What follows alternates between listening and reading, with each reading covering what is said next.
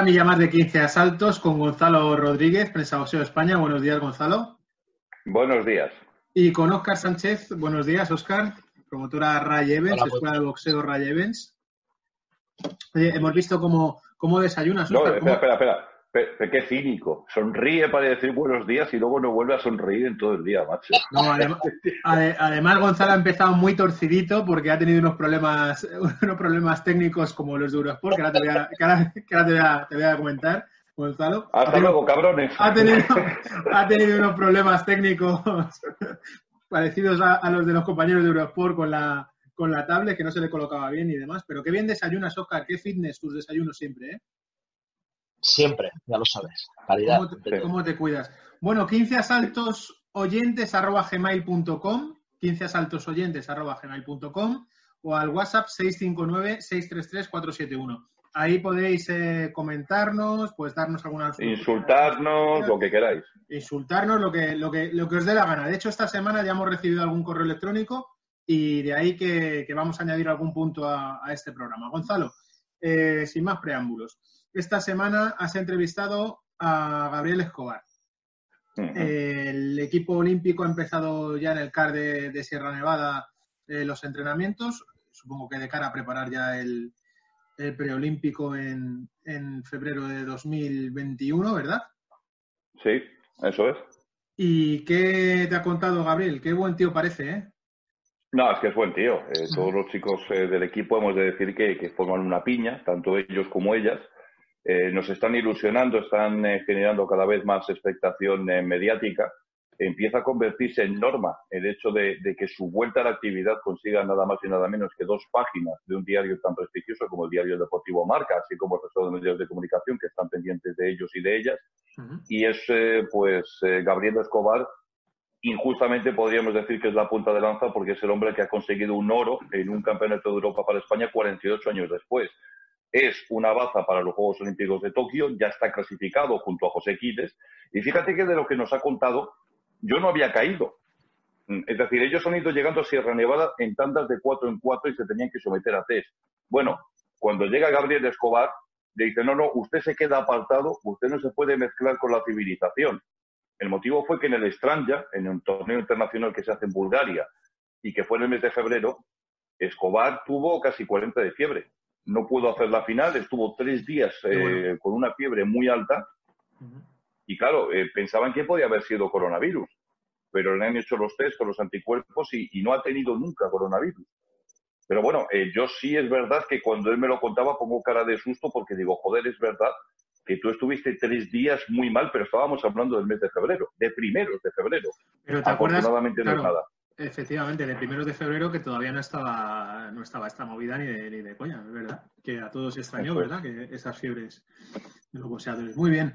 Eh, la semana que viene, ¿a quién vas a entrevistar, eh, Gonzalo, ahí en tu, en tu Instagram? ¿Qué tienes por ahí preparado? Es que no lo sé, es que la gente cree que yo estoy aquí elaborando y preparando entrevistas. No lo sé. Eh, lo que se me ocurra. Pues hace entretenido te se hace muy entretenido y yo te lo, y yo te lo agradezco porque se pasa, se pasa bien. Además lo haces, lo hace muy ameno, lo hace muy bien. Y llevas invitados muy, muy majetes. Un poco mal hablado el Gabriel Escobar, pero bueno. Oye, Gonzalo, venga, ¿hay, ¿hay movimiento en el boxeo español? ¿Para cuándo la primera velada? Dímelo ya, si tú lo sabes. Bueno, hay, hay efectivamente muchos movimientos. Eh, me consta que hay varias promotoras que, que están trabajando para intentar organizar el primer evento. Con respecto a lo que por fechas me sale a mí, que puede ser el primer evento que podemos ver en España, estamos hablando, ahora mismo estaríamos hablando casi de mediados de julio. Mediados de no julio. se puede dar datos, no se puede dar información. Obviamente la idea está, el modelo de desarrollo se tiene, la capacidad económica para poder sacar adelante un evento de estas características también se tiene resuelto ese problema pero obviamente lo que tiene que avanzar es hacia otras direcciones, es decir, eh, están buscando ahora mismo, pues efectivamente, la aprobación de las autoridades sanitarias de la comunidad autónoma donde quieren desarrollar ese evento y también perfilar algunos eh, pequeños eh, flecos con respecto a lo que va a ser la explotación a través de la venta de la señal de televisión, es decir, de los propios derechos de la velada. Pero sí es verdad que por fechas que se manejan, la primera podría ser a mediados de julio. A mediados de julio. Mira, en cuanto que has dicho mediados de julio, yo he mirado así un poquito a Oscar a ver si se le movía un músculo de la cara, porque como es, un, como es muy canalla, es el más canalla de los tres, le he mirado a ver qué reacción tenía. Porque esta semana le he escuchado en el, en el podcast de Álvaro Carrera, que, bueno, eh, verdaderamente interesante, muy, muy interesante el, podcast de esta semana. Eh, Boxeo a la carrera se llama de los planes que tenía tu promotora, la, eh, la promotora Rayevens, Oscar, y cuadra un poco con lo que ha dicho Gonzalo. No sé si será casualidad o no, pero tú apuntabas también a mitad de julio. Bueno, yo creo que son casualidades, ¿no? Queremos, Casualidad, la gente pensamos que, que, la gente, o que se puede abrir la veda a partir de, de ahora, ¿no? De la segunda fase del, del día, se supone, entre comillas, del día 8 y yo creo que todos estamos haciendo planes o medio planes o en nuestra cabeza cavilamos para, para poder ejercer, yo creo que a mitad de julio o finales de julio, agosto, depende, no sé. Yo lo dije así un poco al vuelo y, bueno, ojalá pudiéramos hacer algo. Tú decías... lo que pasa es que yo lo estoy diciendo eh, con los pelos de la burra y en la mano. Obviamente no voy a dar más información, pero yo sí te estoy diciendo que lo que yo te comento no es estimativo. Claro, o sea que tú tienes información de que a finales de junio va a haber una velada. No, no, a mediados de julio. A mediados de julio. Y, y te sigo preguntando entonces, porque Oscar en el, en el podcast de Álvaro, pues eh, lógicamente es muy prudente y, esa prudencia la ha, caracterizado, la ha caracterizado siempre y hablaba de que estaba el tema complicado porque, claro, en cierto modo sí hay bastante desinformación en cuanto al Consejo Superior de Deportes, sanidad, etcétera, normativas. Eh, ¿Esa velada, Gonzalo, puede ser al aire libre? No. Es decir, eh, vamos a ver, existen varias posibilidades. Eh, lo que pasa en el boxeo es que esto no es fútbol. ¿A qué me refiero? Que yo ahora mismo me podría apuntar un tantazo de la hostia diciéndote la sede, diciéndote dónde, diciéndote quién lo promueve y diciéndote los nombres que suenan que van a pelear. Pero también hablamos con los aficionados o se lo explicamos a ellos. Esto no es fútbol, aquí hay que dejar a la gente que trabaje porque tienen muchísimas dificultades. Y no se trata de venir a ponerte una medallita porque es que no me van a dar un Pulitzer. Yo lo que sí puedo decir es lo que se puede contar respetando, pues precisamente a que la gente que lo va a organizar pueda trabajar con calma. Su idea, si todo sale bien, es que a mediados de julio se pueda ver la primera velada en España desde que estalló esta maldita pandemia. Y ya está. Y es una velada que tiene todo el sentido del mundo, que va a dar mucho de qué hablar y sobre todo en la que están trabajando con muchísima seriedad y sobre todo con mucho rigor. Entonces, mediados de julio, que sale una velada que yo no tengo localizada antes, perfecto. Pero yo os estoy diciendo que el trabajo que estoy viendo para esta velada de mediados de julio eh, está encaminado para que salga todo bien. Obviamente habrá que esperar a ver luego qué es lo que dicen las autoridades sanitarias.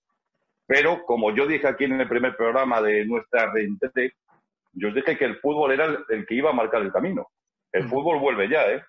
Sí, sí, no, no. el fútbol vuelve ya. Por lo tanto, os estoy diciendo que la verdad de boxeo a mediados de julio tiene todo el sentido del mundo. Está claro. Es que al final ha sido muy importante, al final ha sido muy importante la gestión de Tebas. La verdad que hay que felicitarle, hay que decir que es un de, de presidente. Y al final es el que nos abre el camino a todos los deportes en España. Sí. Aparte, eh, que, aparte, Javier, ten en cuenta que, mira, la Liga Francesa fue muy pulcra y dijo, suspendemos. Alemania lo tenía mucho mejor, pero eh, de verdad, el que ha empujado, sabiendo el problema económico que le podía venir a los clubes si no se mm. terminaba de celebrar el campeonato, fue Tebas. Y ahora los franceses se tiran de los pelos porque efectivamente ven que España e Italia van a volver y que ellos ya tienen a sus jugadores de vacaciones. Mm. Tebas es muy importante, no sé por qué cae mal, pero todos los que hemos tratado con Javier Tebas podemos decirte que yo no he visto un tipo tan inteligente y con las ideas tan claras como Javier Tebas, el presidente de la Liga de Fútbol Profesional. Pues sí, la verdad que yo comparto tu, comparto tu opinión, Gonzalo. Eh, esa primera velada, sin duda, abrirá, abrirá brecha y será el escopetazo de salida para, el resto de, veladas. Yo creo que es importante que esa, que esa velada, de alguna de las maneras, salga bien. Sí. De todas maneras, a ti no te han explicado que cuando vas a hacer algo audiovisual, eh, las rayas no están bien, ¿no? No, porque yo como estoy, es que estoy en pijama, esto es el pijama, macho, esto es el pijamilla todavía. madre mía, madre mía, pues tío, duermes con pijama, estás hecho un abuelo, ¿eh? No, no, no, duermo, duermo, duermo sin pijama, pero luego cuando me levanto me lo pongo para no coger fresquito. aquí, baja mucho, aquí baja mucho la temperatura en el sur de Madrid. Eh, Javier, eh, eh, te estás haciendo viejo, ¿eh, cabrón? Yo, yo nací viejo, tío. hablabas de la, de la WBA.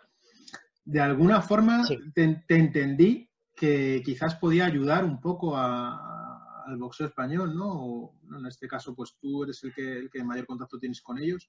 bueno, la, verdad es que los miembros de la WBA siempre están interesados en la, gestión que se está haciendo, por ejemplo, en España y, y en el tema del boxeo profesional, tanto profesional como amateur, que es muy importante yo creo que es uno de los organismos, y creo que Gonzalo lo puede colaborar, que, eh, que quiere apoyar el boxeo amateur y que, que, se está distinguiendo más, más de los otros organismos en cuanto a eso y en cuanto está llevando, yo creo que dentro de, de mi opinión, un, un, sistema muy ecuánime para el, para el boxeo profesional.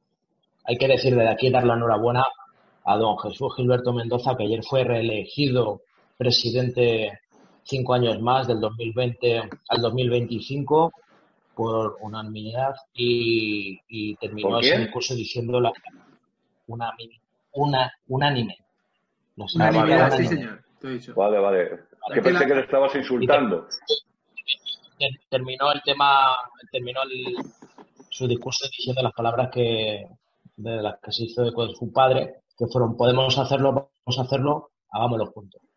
Y la verdad que hay que darle las felicitaciones porque lo ha hecho bien en estos cinco años, cuando salió como presidente del 2015 al 2020 y ahora ha pues sido reelegido del 2020 al 2025. Ojalá podamos yo por tocar los a, cojones, a Gilberto. Yo por ¿eh? tocar las pelotas, eh, yo, por tocar las pelotas, diré que a mí me encanta ¿no? que, que tengamos ese concepto tanto en el Consejo Mundial de Boxeo como en la Asociación Mundial de Boxeo de reino o de Corea del Norte hereditario, pero sí, en este caso, bromas aparte, eh, Gilberto Mendoza está haciendo un trabajo sensacional y cuando los organismos profesionales salieron a intentar aprovechar la oportunidad del vacío de poder que existía con respecto a lo que es AIBA y la organización del boxeo los Juegos Olímpicos, de los dos organismos, de quien sí pude tener información, eh, pude leer qué es lo que querían hacer y sobre todo el sentimiento que tenían hacia el deporte de boxeo olímpico, la Asociación Mundial de Boxeo sí tenía todos mis respetos, porque conocen bien el producto, porque saben cómo se puede mejorar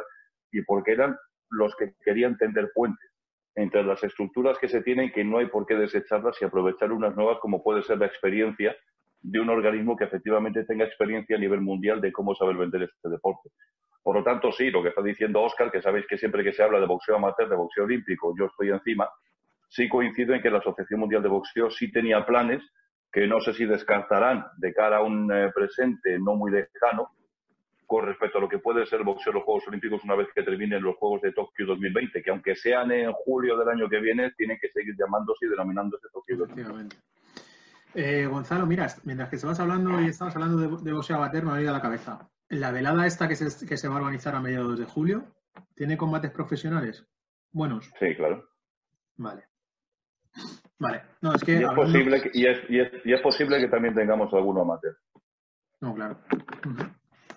Vale, perfecto. Eh, mientras tanto, pues el boxeo, pues lo tendremos que ver todavía. Eh, pues lo íbamos a ver, nos hicimos las ilusiones, Gonzalo, de que lo íbamos a ver este viernes a partir de las 11 en Eurosport. Muchas ilusiones porque había una, había una programación, una cartera de, combates tremenda, pero no ha podido ser así. A ver, cuéntanos, Nacho. Bueno, eh, todo esto nos sale ayer, donde vemos que hay una serie de problemas técnicos eso se nos transmite y nosotros, pues, eh, obviamente nos quedamos eh, como un molde. Eh, nosotros hemos tenido suerte en Eurosport porque hemos dado unos combates absolutamente sensacionales. Y sabíamos que a pesar de que ya no estamos en ese estado de estar obligatoriamente en casa, pues sabíamos que esos combates, repitiéndolos de manera regular los viernes, iban a servir para que el aficionado en España diese una hostia en la mesa, un puñetazo diciendo, oye, mira, que está muy bien, pero que es que nosotros consumimos boxeo ya, aunque sean diferidos. Está muy bien toda la programación, está muy bien todos los planes, pero que queremos más boxeo. Entonces, para lo que nosotros iba a ser un grito de reivindicación, pues se convierte ahora en una decepción que es que mm, me da hasta incluso vergüenza tener que anunciar, que lo tendré que poner luego en el Facebook de Prensa Boxeo, que definitivamente esta noche no vamos a ver el Sergio García Chisma. Se supone que para la semana que viene estarán arreglados los, eh, los problemas, pero bueno, eh, la televisión muchas veces es así. Hemos de partir de la base que mucha gente no puede ir a su puesto de trabajo, hemos de partir de la base que efectivamente hay gente que no puede ir a terminar de comprobar o verificar determinadas cosas y vamos a dejarlo así por bueno. No se puede dar hoy, pero yo sigo animando a los aficionados a que cuando llegue el momento demos una reivindicación y una opción a la mesa porque lo que queremos es más boxeo en la televisión. Yo siempre lo explico. Para que veamos más boxeo, tenemos que hacer más ruido. Sí, es, importante. Tú lo eh, decías, Gonzalo, de vamos a estar preparados, vamos a dar coñazo por redes sociales, que al final funciona muy bien, porque la verdad que cuando Jorge y tú, pues, eh, eh, narráis esos, esas, esas veladas, esos combates de boxeo, eh, joder, las redes sociales sí que es verdad que tienen mucho movimiento. Yo, Mira, Javier, la audiencia, pero ¿para qué te sirve la audiencia? La audiencia te sirve porque efectivamente una buena audiencia facilita el trabajo de los comerciales para conseguir patrocinio, anunciantes. ¿Qué ocurre? Que con el boxeo, tengas la audiencia que tengas, hay marcas que no quieren relacionarse todavía con este deporte. Los tiempos están cambiando, pero hay marcas que no se quieren relacionar. Entonces, otro de los baremos que tienen muy en cuenta, además de la audiencia, es el impacto social media. Yo siempre voy a pedir a los aficionados que demos mucho por culo, por Twitter o por donde haga falta cuando haya boxeo, para demostrar que, oye, que no solamente lo vemos, sino que somos activos, para que precisamente esa actividad de redes sociales pueda empujar o cambiar el estado de ánimo de determinadas marcas que dicen boxeo. Es decir, tenemos que cambiar algo. Porque tenemos que atacar con boxeo en TDT en abierto a nivel nacional, en OTTs como Dazón, en televisiones como Eurosport. Es decir, tenemos que demostrar que el boxeo funciona en cualquier canal y que obviamente el aficionado lo va a consumir, se emita donde se Oscar, a ver, ¿qué estás haciendo ahí con la cabeza? Supongo que como entendido en esto de la técnica, estás, ¿no te crees mucho los problemas técnicos de Eurosport o qué? No, bueno, aparte del tema de técnico de Eurosport, yo me venía un poco, ¿no? Mi, mente siempre está en el boxeo, más del pasado, ¿no? Y, aquí es, bueno, es bueno que recordemos los tiempos de atrás, ¿no? Los tiempos del 89, los tiempos del 87, hasta el 97, ¿no? Donde había habían sitios que eran emblemáticos, como el, campo del gas, donde mucha gente dice que ha ido y no ha ido en su puta vida, ¿no? Lo que pasa es que lo que se lleva es eso. O el Fiesta Alegre, Frontón Fiesta Alegre o La Jungla, y entonces no había tantos medios como hay ahora mismo, ¿no? Y entonces, mm, la verdad de todo esto, que yo ayer hablaba con mi padre, porque yo soy una, con mi padre comentar todos los días cosas de boxeo, y me hablaba, pues hombre, el hombre con la, mente un poco la mente, ¿no? Es que ahora no se pueden hacer carteles, si es que es cierto, antes funcionábamos con las cartelerías, con las octavillas de mano, con el boca a boca, y los sitios se llenaban. No había ni redes sociales, no había tampoco una televisión, es cierto que, nunca hemos eh, vivido de una televisión en el tema del boxeo, pero el boxeo iba la gente del boxeo, de verdad. Y gustaba el boxeo. Entonces hay que buscar de todo esto cuál es el problema, de dónde radica todo esto. Y antes funcionaban porque se hacían 5.000 y 6.000 carteles y se pegaban Puerto Madrid. Ahora no se pueden pegar carteles porque... Es que además salías de una... Sí, sí es vergonzoso, ¿no? Un poco. Al final lo muestro y dice, bueno, ¿y esto en qué, país estamos viviendo? esto ¿De qué manera estamos funcionando al final, no? Y un poco te, al final termina por... Siempre estamos con la misma... Yo oigo a Gonzalo... Oyes a Gonzalo y te, y te quedas parado. Es que tenemos que, luchar. Es, que, cada vez que me menciones pulso un botón. Pero al final es, es, un tema de locos, ¿no? Tenías que pensar que al final es una cosa como que tenemos que reincidir ahí, como que tenemos que estar apretando con una pistola, obligando al final a la gente a hacer algo que no debería de ser así. Correcto. ¿Y, sabes por, y, sabes por qué? Porque por fin has entrado en el siglo XXI, Oscar. Es decir, eh, y yo coincido aquí mucho con... Mira, yo te voy a hacer una pregunta para que te des cuenta. Y es una respuesta de sí o no. ¿Hay aficionados al boxeo? sí hay aficionados al boxeo. De ir a, lo que no le gusta, de, ir a los pabellones. Lo que no le gusta a la gente es pagar el boxeo. No, es que yo te puedo decir que a mí me gusta eh, el tabaco, pero no me gusta pagar por él. Ahora podemos volver, ahora podemos volver a lo que siempre estamos eh, haciendo públicamente. No hay cultura, no hay cultura boxística. Nos gusta ver el boxeo gratis. Bien, pues yo te estoy diciendo que estás partiendo de una base acertada, pero tienes un Pero a que luego hay buenos... acertada, pero otra base muy equivocada. Bueno, ¿qué? Pero a que luego hay buenos números, a que luego hay buenos números cuando el boxeo es en abierto. Relativo. Pero lo que te estoy diciendo es que ahora mismo a mí, que el boxeo se pueda televisar, no significa de decir vamos a empujar. No, no, no, no. Significa que, como bien dice Ricardo Sánchez Atocha, ahora mismo aficionados, como teníamos en la época que tú has dicho, que iban siempre. No, no los hay. No los tenemos. Entonces, Ricardo dice que lo bueno que tiene la televisión, aparte del dinero, es que cuanto más en abierto sea mejor. Porque precisamente el llevar este espectáculo y llevar determinados nombres a la pequeña pantalla puede hacer que nuevamente vivamos, como esa época que tú dices de poner carteles, que la televisión sirva para poner carteles, posicionar a determinados boxeadores y que la gente quiera verlos aun cuando ya no se vayan a televisar. Es decir, utilizarlo todo porque ahora mismo en Bilbao es algo distinto. Madrid, ¿cuánto tiempo lleva Madrid sin llenar? Con hablamos, Bilbao, hablamos de, Bilbao, hablamos de un fenómeno social que solo él, ninguno, y, mejorando lo, presente y respetando a todos los, los chavales de su equipo, cuando pelea lo demás cuando no, él no pelea, no va nadie, como debería de ir. Sí, van. Cuando pelean Don Gago va la gente. Y, un número elevado de personas que los tenemos aquí en Madrid estaríamos felices. Meter a 2.500 personas de pago en Madrid. No es lo mismo. No es lo mismo, no es lo mismo que pelee Kelman que peleen los demás. Es una cosa que pasa Indudable. cada X tiempo, ahora mismo, no hay más. Por ir avanzando. Necesitamos necesitamos televisión, insisto, no solamente para que pueda ayudar a corto plazo económicamente la economía de los promotores para poder celebrar los eventos, sino que también para volver a popularizar a boxeadores en regiones donde ahora mismo el boxeo no goza de la popularidad que, por ejemplo, se tiene en Bilbao con Kerman, en Cantabria con Sergio Niño García o en otras regiones con otros boxeadores. Necesitamos dar a conocer a los nuestros. Vale, Correcto, y siempre será la pescadilla que se muerde la cola y yo creo que nunca nos vamos a poner de acuerdo, cada uno tiene una opinión eh, diferente, pero yo me he apuntado algunas cosas de las que habéis estado hablando, palabras sueltas para encadenar temas, ¿vale? Eh, has hablado de tu padre, de Josán, Oscar, eh, espero que esté bien, está bien, ¿no? Está todo bien. Está muy bien, él está perfectamente. Pues me alegro mucho. Está mejor que tú y yo juntos, está mejor que tú y yo juntos, Josán. Y le das un abrazo de mi parte. nos preguntaba un oyente, Martiño, nos preguntaba un, oyente eh, esa, esa, relación de, padre entrenador e hijo boxeador, ¿vale? Yo sé que no es tu caso exactamente, pero, pero ¿qué, podéis contarnos de esto? Nos, contaba varios ejemplos que ha habido a lo largo de la historia. ¿Qué podéis contarnos? Pero en, base a qué? En base a esa relación, o sea, en base al, al boxeador con el padre en la esquina. Eh, de hecho, yo en el principio ha habido siempre épocas, yo eh, estando en activo, siempre he entrenado con mi padre aparte. ¿eh? Yo tenía mi entrenador, pero yo entrenaba con mi padre.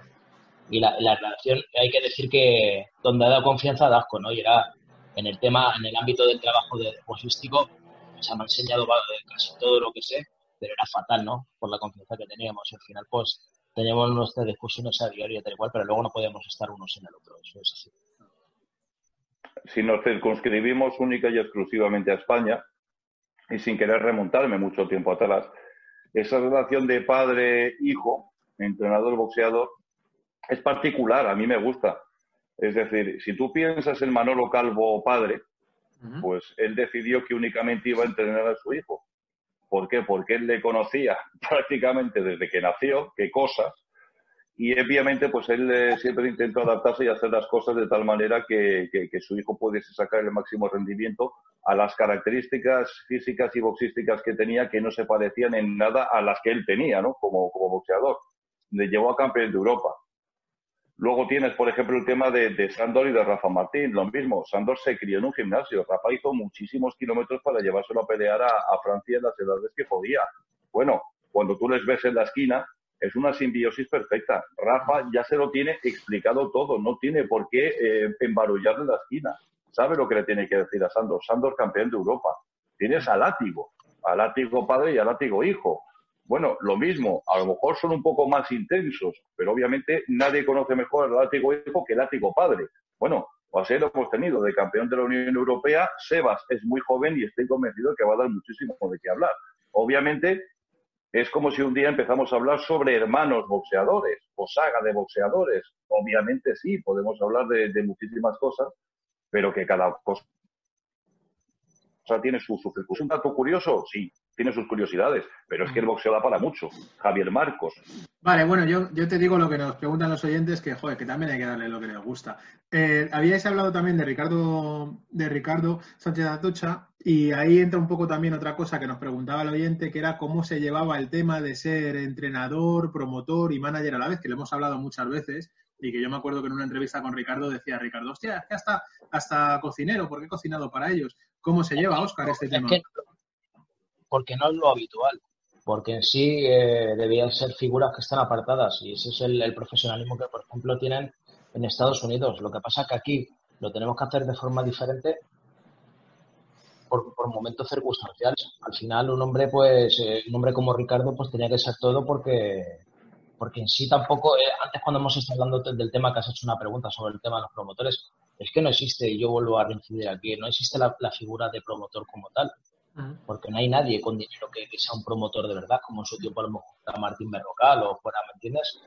esa serie de promotores había aquí que, que podían invertir y podían... No hay una figura. Ahora mismo, dime a alguien de verdad que sea un promotor que diga, tanto en la mesa, usted se dedica a ser manager y usted a ser entrenador. No se puede. Y al final Ricardo tuvo que coger todo porque es de la única manera que se puede desenvolver. Y un poco lo demás, emulamos ese tema porque al final eh, trabajamos solos, no hay otra historia. De todas formas, yo eh, trabajando así, yo muchas veces me sorprende cómo salen cosas tan bien hechas. Te lo digo sinceramente. Bueno, yo, no yo, a ti, yo, a ti, te he visto de forma directa trabajar. O sea, y yo me, echo las manos a la cabeza y decir, madre mía, el hombre orquesta, o sea, tú entrenas, eres el manager, eres el promotor eh, y te ocupas de hasta el más mínimo detalle dentro de, del pesaje de la velada, tal. Yo me echo las manos a la cabeza y digo, colocamos, colocamos sillas, cintas, la tal, o sea, que hacemos de todo, ¿no? No hay otra. y eso es impensable en otro, en otro país, ¿me entiendes? Eso es impensable. aquí es lo que tenemos con las armas que podemos trabajar y lo que hacemos. Tremendo. Diez minutos nos quedan, Gonzalo. Hablabais de cultura boxística. Como no podremos ver en Eurosport de momento el, boxeo, eh, estas veladas de boxeo tan buenas que habéis preparado, recomendar alguna velada, no importa la época recomendar alguna velada para este fin de semana. Algo que digáis, mira, pues no, un amante de boxeo no se puede perder esta velada este fin de semana. A mí hubo un combate que me marcó. Yo siempre lo hablo y no es la gente no habla mucho de él y tal, pero y además yo lo he visto varias veces porque me parece un pedazo de combate y Gonzalo coincidirá conmigo seguramente, fue la segunda pelea que hizo Chris Yuan contra Michael Watson. Eso fue ante los fue tremendo. No, pero eh, yo, por ejemplo, eh, sigo con mi teoría que dice que para mí eh, la buena música y el buen boxeo murieron en los 80, ¿no? Que desde los 90 tuvimos cosas buenas, pero que los 80 es para mí el culmen de, todo. yo siempre que me deprimo, Oscar lo sabe, recurro a los grandes clásicos de los 80. Yo a la gente le diría que este fin de semana, que lo dosifique, ¿vale? Porque es un estallido y, no lo van a saber digerir, pero que por favor se vean las dos peleas entre Aaron Pryor y Alexis Arguello. Es el culmen del boxeo, es un festival a lo que significa la dureza de ser boxeador, es una manera de exaltar el orgullo, el amor propio y es una manera de echarte las manos a la cabeza diciéndote de qué narices están hechos estos tíos. Tú sabes, Oscar, que esos dos combates lo tiene absolutamente todo. Cuando toca boxear ves cosas preciosas. Cuando tocan hacer guerra lo hacen de una manera sensacional. Cuando piensas que uno está herido de muerte, vuelve con más fuerza. O sea, las peleas entre Alexis Argüello y Aaron Pryor para mí son un festival de buen boxeo. Sí. Hay pues, otra que consideras conmigo, ya que vengo porque me gusta hablar de este tipo de boxeo, la de José Luis Ramírez contra Edwin El Chapo Rosario. Joder, es que, es que tenemos peleas por ahí. No, pero, pero ¿os parece bien que todos los viernes recomendemos alguna, alguna peleilla para, para ver? Esto que habéis hablado muchas veces vosotros que, que, las veíais en VHS, ¿no? Ibais ahí... Sí, sí, sí, sí. Nosotros, nosotros, traficábamos con VHS, tío. Qué bueno. Luego llegaron los CDs, luego los DVDs y ahora... El jefe de los VHS era Iván Ramos, Gatti. Sí. Ese era el jefe de los VHS y, traficaba para toda España. Sí, eh, Iván, Iván Gatti, por cierto, que yo iba a vender a su casa a Vallecas porque él no, no me fiaba, ¿no? Y, y, Rayito no me las pagaba. Yo iba a su casa y aprovechaba para ver en su casa los combates. Los dos, los dos es así, tanto Iván como Treva. Pero tú, macho, yo creo que no tiene ni cápsula de la Nespresso. ¿Qué está bebiendo? Agua sola, ¿verdad? Oye, Iván... Eh, eh, estoy acumulando ganas para cuando me invites a café, Oscar. Oye, Iván, Iván, que... Iván Gatti, que... Perdona. Continúa, perdona. No, no, por favor. Sigue, sigue. Después, de, después de ti. No, no, no. ¿Cómo decide usted, por favor, que soy mayor?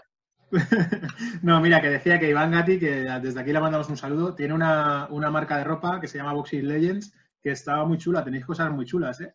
Boxing Legends, no sé si la habéis visto por ahí. Bueno, Gonzalo, si es que todo lo que no es gratis, macho. Mira, le tengo que regalar la semana que viene, le tengo que regalar lo del rollo este que le prometí, una sorpresita de una caricatura. ¿Qué le vas a regalar una mascarilla con el de la España? también si la quiere, macho. Si la quiere, claro que sí. ¿Una qué? Lo que pasa, a, ti te, más, te puedo hacer también con la cara de Carmena. Con mitad de cara como de Carmena. Estaría gracioso, tío. bueno, mitad Carmena, mitad una Magdalena. O sea, estáis hablando de una antigua alcaldesa de Madrid. Joder, yo no sé de qué tanta coña tenéis. No, está claro, no hay, no hay coña posible. Programa, antes de que terminemos el programa, porque sé que queda poco tiempo, deberíamos de hablar del, del próximo evento que, el, bono de Diger ya lanzado por Boca, ¿no? Del día 8 o el día 15 de, de agosto quiere hacer ya una gran velada. Algo introdució la semana pasada, yo creo, Gonzalo, en sus jardines, en su propio jardín, o sea, el tipo de jardines que debe tener este hombre allí en Excel. Y creo que hay unos combates muy atractivos, ¿no? Eh, Dylan White contra Paul Weskin, Kitty Taylor con Amanda Serrano, y Terry Harper contra Natasha Jonas. O sea, una, una mega velada. Gonzalo, ¿qué puedes decir sobre esto? Pues que hemos tenido esta semana muchísimos rumores sobre la mala economía o negro futuro que tenía Dazón, de lo que ya os hablaremos. Eh, ha salido, evidentemente, dijeron a decir que eso es mentira y que estaban terminando de perfilar cosas muy interesantes. Él tiene un contratazo con Dazón. Y como siempre decimos aquí, con buena pizza bien se jode si a mí me dan el dinero que le dan a Edigen, pues puedo hacer eh, también en el patio de la comunidad de mis vecinos una vera de esas características. Eh, con respecto a lo que es la vuelta. Voy a diferir contigo y te voy a decir una cosa. Estamos tan mal acostumbrados y tan, tan un poco tan, tan tal aquí en España que yo creo que nos dan ese dinero y no haríamos el mismo trabajo que Edigen. No, porque para empezar aquí, eh, con ese dinero tendrías que empezar a tener o ver de qué manera consigues firmar a boxeadores a un precio absolutamente como ha hecho Dazón para adquirir a boxeadores como Canelo y Golovkin. Y obviamente, si con ese dinero ya empiezas a firmar esos boxeadores, pues ya depende ¿no? de, lo que haces y, de cómo lo haces. Podemos decir que también, por ejemplo, en México, eh, lo que estuvimos hablando con el propio Manuel eh, Vaquero Navarrete, pues están a la espera de ver si se les permiten o no empezar a hacer boxeo a partir del 6 de julio en los estudios de Teleazteca, que también me parece una idea muy buena, llevar el boxeo a los estudios de Teleazteca porque en México está lo peor de la pandemia la comprobación de, que Las Vegas, en el estado de Nevada, vuelve el boxeo. Bob Arum te va a estar haciendo muchísimo boxeo, con cuatro o cinco combates. ¿Por qué? Porque tiene también un contrato con ESPN y tiene que empezar a darle salida de contenido de actividad de boxeadores. Si esto ya está aquí, si esto ya ha empezado. Por eso os estoy diciendo que vamos a ver muchísimas cosas en todas partes del mundo. De hecho, había una velada de la República Dominicana que, que han suspendido hoy, o suspendieron ayer iba a ser este domingo, que iba a ser televisado por ESPN Knockout. Pero insisto, la conclusión que tienen que sacar los aficionados hoy es que a día de hoy el boxeo volverá en España a mediados de julio. Pero ojo, se puede torcer. Obviamente falta la aprobación por parte de determinadas instituciones. Pero que boxeo en territorio nacional mediados de julio. Ojalá, ojalá. Yo creo que será, será bueno para, para todos. El culebrón, el culebrón Tyson, ya para cerrar, cerramos en dos minutos. Decía que hoy iba a anunciar cuál era su rival, pero bueno, decía a lo largo de la semana, todavía no ha acabado. Me parece tan poco serio y un, organismo como el Consejo Mundial le dé validez a esto y diga que le va a retirar, que bueno, yo creo que ya ahí es lo que dice todo, la manera de trabajar de esta gente. Yo estoy de acuerdo contigo en ese tema, Oscar. Me parece una cosa, eh, tiempo. ¿Por qué Oscar tiene tanta animadversión hacia el Consejo Mundial de Boxeo y tanta animosidad hacia la Asociación Mundial de Boxeo? Yo creo que independientemente de la animadversión de Oscar por, eh, por el CMB, que está claro, yo creo que eso es una, es una patochada, macho, lo de rankear a Tyson ahora. Claro. O sea, tendríamos un debate grande que podría, y, él lo sabe, él lo pregunta, se calla, pero él, sabe muchas cosas, ¿no? Y indudablemente no lo va a decir porque a él le gusta mucho el tema de, de tirar la piedra y esconder la mano. Un minuto. por Dios, qué cosas tienes. Mira lo de Tyson. Mm, Gonzalo. ha quitado 45 kilos, abandonó la adicción a la cocaína. Eh, si él va a volver para una exhibición, los médicos dicen que está en condiciones y está todo controlado, me parece bien. Me parece bien, pero oiga, destaquemos que es una exhibición, que el boxeo profesional es otra cosa y sobre todo hay muchos aficionados que ven a un tío pegándole a la manopla y dicen, uh, este puede volver a ser campeón mundial. No, el boxeo profesional es una cosa más seria. Solamente digo eso. Al boxeo no se juega. Cerramos con ese mensaje y hasta la semana que viene. Muchas gracias, González. Muchas gracias, Oscar. Quítate ese pijama, por favor. Ahora mismo voy otra vez para la cama. Ahora me voy otra vez a la camilla. Venga, muchas gracias. Hasta la semana que viene a los dos. Se nota que está enamorado, ¿eh? Se vuelve a la cama. Venga.